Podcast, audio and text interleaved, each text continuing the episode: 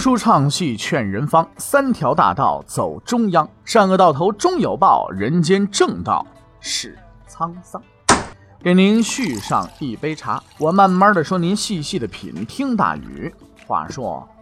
明朝，除了咱们广播直播以外啊，我们还在喜马拉雅独家网络发布。各位呢，可以登录喜马拉雅手机和电脑客户端，搜索“大禹茶馆”，选择收听。上期节目咱们说到哪儿啊？咱们说到受命编书《永乐大典》，立丰碑，投机倒把，咎由自取，被流放。《永乐大典》那是谢晋呢一生最辉煌的成就啊，当然了，也是他一生的最高点了。然而，在此书完结的时候啊，那些欢呼雀跃的人群当中呢，却没有谢晋的身影，因为此时他已经从人生的高峰跌落下来，被贬到了当时人迹罕至的广西。为什么才高八斗、功勋卓著的谢晋会落到如此的境地呢？这件事情啊，让我们感觉到特别的奇怪，谁又该对这件事负责呢？其实话说回来，谢晋落到这步田地，完全可以用一个词儿来形容，那就是咎由自取。为什么？因为他做了一件自己并不擅长的事情——投机。哎，要说投机，谢晋不是生手啊。咱们之前说过，他拒绝了建文帝方面低微的官职的诱惑，排除万难，毅然奔赴朱棣身边的这个光辉事迹啊。当然了，他的这一举动是有着充分的理由的，因为朱棣需要他呀，而他也需要朱棣啊。谢晋有名气有才能，朱棣有权有钱呢。读书种子方孝孺已经被杀了。为了证明天下的读书人并非都是硬骨头，为了证明这个世界上还是有人愿意和新皇帝合作的，那朱棣自然就把主动投靠的谢晋当成大宝贝儿了。他不但是任命谢晋为《永乐大典》和第二版《太祖实录》的总编，还在政治上对他委以重任，在明朝的首任内阁当中啊，给他留了一个重要的位置。此任内阁呢，总共是七人。个个都是精英，为后来明朝仁宣盛世呢做出了巨大贡献的三杨当中两杨都在此内阁当中啊担任要职。那除此之外呢，朱棣还经常在下班之后啊，就是散朝之后呢，单独找谢晋谈话，用咱们今天话来说叫重点培养。朱棣啊不止一次在大臣面前说说得到谢晋乃上天垂怜。谢晋以政治上的正直直言而出名，却因为政治投机而得意，这也算是一种讽刺了。谢晋这边呢，终于是满足了。他似乎意识到自己啊，多年来没有成功，就是因为当年政治上的幼稚啊。为什么一定要说那么违背皇帝意志的话呢？那不是难为自己吗？而这次政治投机的成功，也让他认定了今后不要再关心那些和自己没关的事情了。只有积极的投身政治，看准政治方向，并放下自己的政治筹码，才能保证自己的权利和地位。于是啊。当年的那个一心为民请命、为国效力的单纯的读书人已经死了，取而代之的是一个跃跃欲试、胸有城府的政客。也许在今天很多人看来，哈，这这这有什么大惊小怪的呀？不就一个人对自己人生的选择吗？对不对？但是问题在于，谢晋在做出这个选择的时候，忘记了一个重要而简单的原则，而正是这个简单的原则断送了他的一生。这条原则就是：不要做你不擅长的事儿。在我们小的时候啊，经常会有很多梦想，说长大之后啊干这个干那个。那现在这小孩想干什么职业我不知道，但是呢，说实在的，我小时候啊，这个老师问或者是这个来家长问你想干什么？长大我想当天文学家，是吧？因为小时候对这个天文学无痴迷，还有对生物学无比的痴迷，尤其对恐龙无比的痴迷啊。当年其实真的了，说实在的，哪个我不知道别人啊，反正我呢是。呃，我母亲因为是这个护士的原因，有一些瓶瓶罐罐的啊，打针的时候剩下的那些个一次性针管啊什么的，我拿着那些东西，经常啊从那些过期的药里边啊放水里啊，拿火点酒精灯什么的，怎么提炼，怎么，反正自己也玩那些东西啊，不断的，里边是什么东西不重要，有的时候甚至熬的就是糖稀，但是那种感觉太好了啊。但是说实在，长大之后啊，我成科学家了吗？没有，我没成科学家。是吧？可能跟我一样，小时候有这方面想法的也没成科学家，因为在他们成长的过程当中，无数的人、无数的事儿都明确无误的告诉他：别做梦了，你不是这块料。对，我想当科学家，但是我理科不行，你看数学不行，你这个科学家呢都离不开数学，对不对？是吧？这这这这倒不一定说要打击谁，但是在很多情况下他是真诚的劝诫啊。后来所以我就放弃了，哈哈，干别的，咱干脆也就一头扎到文这里边得了。所以老天爷呢，其实很公平的，他不会啊，呃，他会把不同的天赋赋予不同的人啊。你看我这，是吧？天生可能这嘴巧点啊，得不得得不得？现在跟你说这些事情，是不是啊？哎，有些人呢，可能你像我一样，一样是读了呃明朝那些事儿，但是有些人可能表达不出来。哎，但是我可能坐在这儿呢，吧唧吧唧吧唧吧唧，我都能给你说出来，是不是啊？哎，这就是说什么呢？每个人的天赋它是不一样的，有的人擅长这个，有的人擅长那个啊。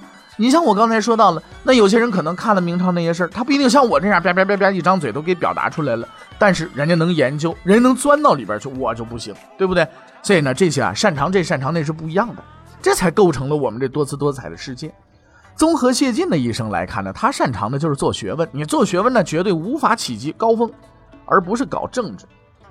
可是这位本该埋头做学问的人呢，从政治投机当中尝到甜头，在长期的政治斗争当中啊，积累了一定的经验，就天真的认为自己已经成了啊政治高手了，从此呢，义无反顾的就投入到了政治斗争的漩涡之中。可很不幸的是呢，他跳入的还不是一般的漩涡。而是关系到帝国根本的最大漩涡，我们经常管这事儿叫国本，那就是立太子继承人的问题。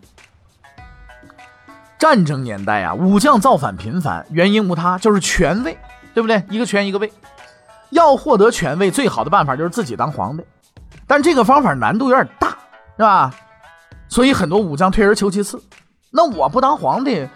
我能拥立一个新皇帝，我我也算是将来的这个一朝天子一朝的臣，对不对？那新老板肯定不会忘记穷兄弟，多少得给点好处啊！原来呢，可能副将先让我当个正将，啊，这个主将原来是个皮匠，可能现在呢，哎，让我当一个骠骑骠骑大将军，是吧？这这都不一定，是不是？哎，虽然这行也有风险，是吧？比如说你遇上那老板不姓赵，姓朱，那可能完蛋了。是吧？姓赵的可能就杯酒释了个兵权，给你好好养着；姓朱的可能就把你宰了事儿。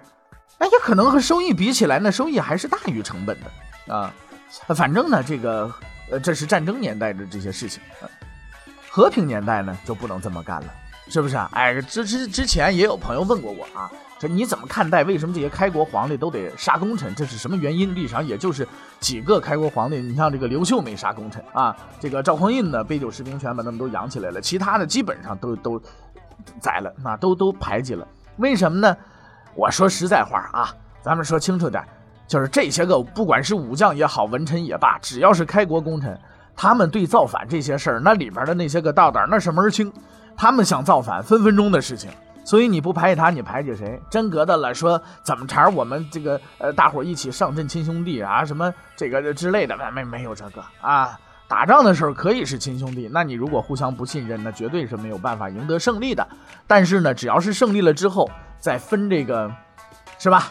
咱不说那么难听，说分赃了，在分这个战利品的时候，自然呢就有亲有疏，有厚有薄啊。所以这些事情啊是避免不了的，这是个必然啊。不要觉得哪个皇帝什么杀功臣了他不好，嗨，他如果好，很可能就出大事儿，是吧？啊，所以呢，这个事儿咱们就不多说了啊。但是和平年代，咱们说了，这个刚才这些都是指战争年代，哎，和平年代不一样。为什么？造反的成本忒大，而且不容易成功。不是说你说我反了，你看历史上多少个造反的，几个成功的，对不对？但是呢，话说回来，在和平年代，我们也要进步啊！一步登天，青云直上，那也是每一个当官人的梦想啊，对不对？于是诸位大臣们呢，就退而求其次了，寻找将来皇位的继承者，为这个事儿呢争来斗去的。哎，这这也算是一个这个自己能一步登天的好事情。因为什么？因为皇帝啊，他不真的什么天子，这么死不了，他总有一天是会死的。他百年以后，那之前呢是成为继承人的这个心腹的话，那将来必必定就会等这个继承人上位了以后，你是他的心腹，你自然呢你就担任重任了，对不对？但是话说来，这行也有风险，因为考虑到皇帝的特殊身份和兴趣爱好，以及呢咱们长期以来啊男女不平等的状况，在很多情况下，皇帝的儿子数量都是 n 啊，n 大于等于二。而如果你遇到一个精力旺盛的皇帝，你比方说康熙皇帝，那了不得了啊！所以说呢，拥立继承人呢，可实在不是开玩笑的事情，可以比作一场赌博。万一你说你押错了宝输了，下错了筹码，那新皇帝并非你所拥立的那位呢，你等着倒霉吧！覆巢之下岂有完卵呢？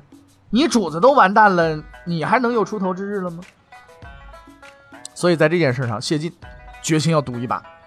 应该说他是一个有远见的人。虽然朱棣现在啊信任他，但是朱棣会老会死啊。要想长久保住自己的位置，那就必须早做打算呢。谢晋经过长期观察呀，终于选定了自己的目标。永乐二年，公元一四零四年，他在一位皇子的名下签下了自己所有的筹码。谁呢？朱高炽。关于朱高炽和朱高煦的权位之争啊，咱们后边还有专门的介绍啊。咱们这里只说和谢晋有关的一些事情啊，其他的按下不表。哎，后边咱们再说。其实这二位殿下的矛盾是从靖难的时候就已经存在了，大臣们心里都有数。朱棣心里啊，那也是明镜似的，他也明白。其实就其本心而言呢，确实是想传位给朱高煦。为什么？因为朱高煦立有大功，而且呢，这孩子长得比较帅。而朱高炽呢，天生残疾，眼眼睛还有点问题。这这，你说当国家领导人，这形象上稍微差点啊。但是话说回来，你就他算就算他身体呢不是那么的健全，但人家是长子啊，那立嫡立长那算是长期以来的传统啊。而而且人朱高炽虽然可能身体上呢多少有点欠缺，但是人家也并不是说就是痴傻捏呆啊，人家也很厉害啊。所以朱棣一直就犹豫不定，于是呢他就去征求啊靖难功臣们的意见。不出所料，大部分参加过靖难的人都推荐朱高煦。这也可以理解，毕竟在一条战线上打过仗嘛，这有个战友的名头，那将来咱们也说四大关系嘛，同过学、扛过枪嘛，对不对？这都是四大关系之内的，剩两我不说了啊，大伙自己找去。但是有人反对，谁反对呢？这个人叫金钟，哎，当时呢是兵部尚书，和那些个支持朱高煦的公侯勋贵们比起来啊，他这个二品官实在是算不了什么。但是让人想不到的是，正是这个人影响了最后的结果。这倒不是因为他本人的能力，而是因为在他的身后有一个巨大的身影在支持着他。这个巨大的身影就是那位不见踪影却又似乎无处不在的姚广孝。如果我们翻开金钟的履历，就会发现他和姚广孝有着纠缠不清的关系。正是姚广孝向朱棣推荐了他，而此人的主要能力和姚广孝呢也是如出一辙，就是占卜、谋划、机断，哎，这些玩意儿。很多人甚至怀疑啊，他可能就是姚广孝学生。这个人一反常态，面对无数人的攻击，始终不改自己的这个意见，哎，并且向朱棣建议：你要是拿不定主意，你就去问当朝大臣，别问那些个勋贵们。这算什么？这算高明之举。当朝和皇帝最亲近的大臣还有谁呀？不就那这个六七个人、七八个人吗？而他们大多都是读书人，哎，立长的正统观念十分的强烈，而这些人呢，也很有可能已经和姚广孝搭上线了。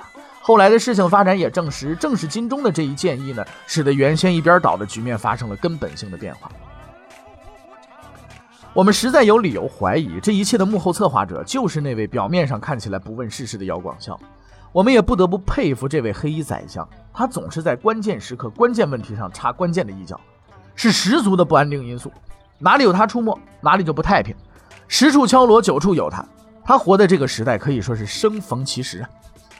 那么接下来就轮到这谢晋先生出场了，他正是被询问的对象之一。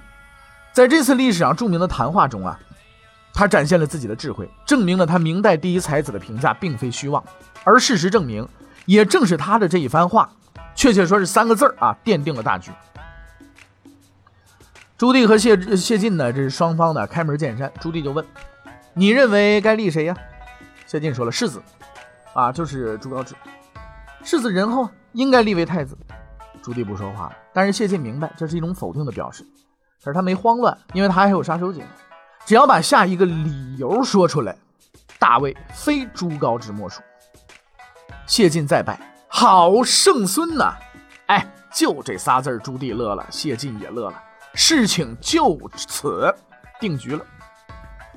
所谓的好圣孙，是指朱高炽的儿子朱瞻基，就是后来的明宣宗。这个朱瞻基啊，天生聪慧，深得朱棣的喜爱。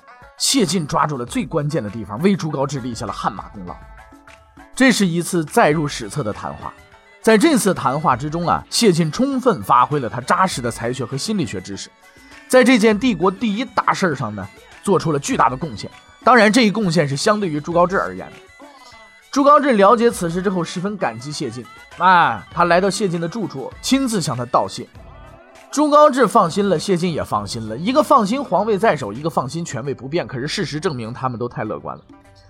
朱高炽的事儿，咱们后边有专题再讲啊。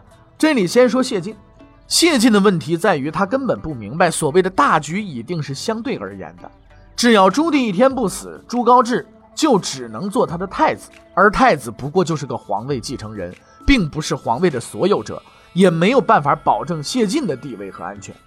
更为严重的是，谢晋拥护朱高炽的行为，已经使他成了朱高煦的眼中钉、肉中刺。而谢晋并不清楚，朱光煦就算解决不了朱高炽，但是解决一个小小的谢晋，那还是绰绰有余的。然而，谢晋还沉浸在成功的喜悦当中，他太自大了。他似乎以为自己搞权谋手段的能力并不亚于做学问，但是他错了。他那两下子在政治老手面前就是小孩子把戏，一场灾难正在向他袭来。永乐二年，朱棣立朱高炽为太子之后，事情并没有像谢晋所预料的那样进行下去。他也远远低估了朱高煦的政治力量。事实上呢，随着朱高煦政治力量的不断发展，他的地位和势力啊，甚至已经超过太子一党了。而且他的行为也日渐猖獗，所用的礼仪已经快超过太子了。而此时呢，谢晋做出了他人生中最为错误的一个决定，他跑去跟朱棣打了个小报告。报告的内容是什么？就是应该立刻制止朱高煦的越礼行为，否则会引起更大的争议。这时候就出事了，你这不是笑话吗？朱高煦用什么礼仪，自然有人去管。你谢晋又不姓朱，也不是朱棣的什么亲戚，你管得着吗？此时的谢晋脑海中都是那些朱棣对他的正面评价啊！如果，呃，我一天我也离不开谢晋呐。谢晋上天赐给我之类的这这肉麻的这些话啊，在他看来，朱棣啊是对他言听计从的。然而这次呢，朱棣只是冷冷的告诉他：“行了，下去吧，我知道了。”谢晋太天真了，他不知道朱棣从根本上讲那是个政治家，政治家说话那玩意儿是不能信的。你对他有用的时候，他有求于你的时候，百依百顺，恨不得叫你叫你爷爷。事情一办完了，立刻变成孙子了，是不是？当然了，说你啊，很明显谢晋搞错辈分了。朱棣给了谢晋几分颜色，谢晋就准备开染坊了，还忘了向朱棣要经营许可证。那你这不要没有经营许可证的事儿，对不对？你这个事儿该怎么办呢？这件事情发生之后，谢晋就在朱棣的心中被戴上了一顶帽子，干涉家庭内政。你谢晋是什么东西？我们第一家庭的内部事务什么时候轮到你来管了？哎，此后谢晋的地位一落千丈，渐渐的就失去了朱棣的信任啊。再加上他反对朱棣啊出兵讨伐安南，就是今天的这个越南这件事我们依然是按下不表，后边有详细的介绍啊。那么他在这件事情上呢，对朱棣也没有这个顺从啊，使得朱棣更加讨厌他了。于是，这位当年的第一宠臣，《永乐大典》《太祖实录》的主编，在朱棣的眼中就成了一个多余的人了。而他做的每一件事情。就都得不到朱棣的赞许，取而代之的是不断的斥责和批评。那么谢晋接下来又将如何出招呢？他最终的命运又是怎么样的呢？欲知后事如何，且听下回分解。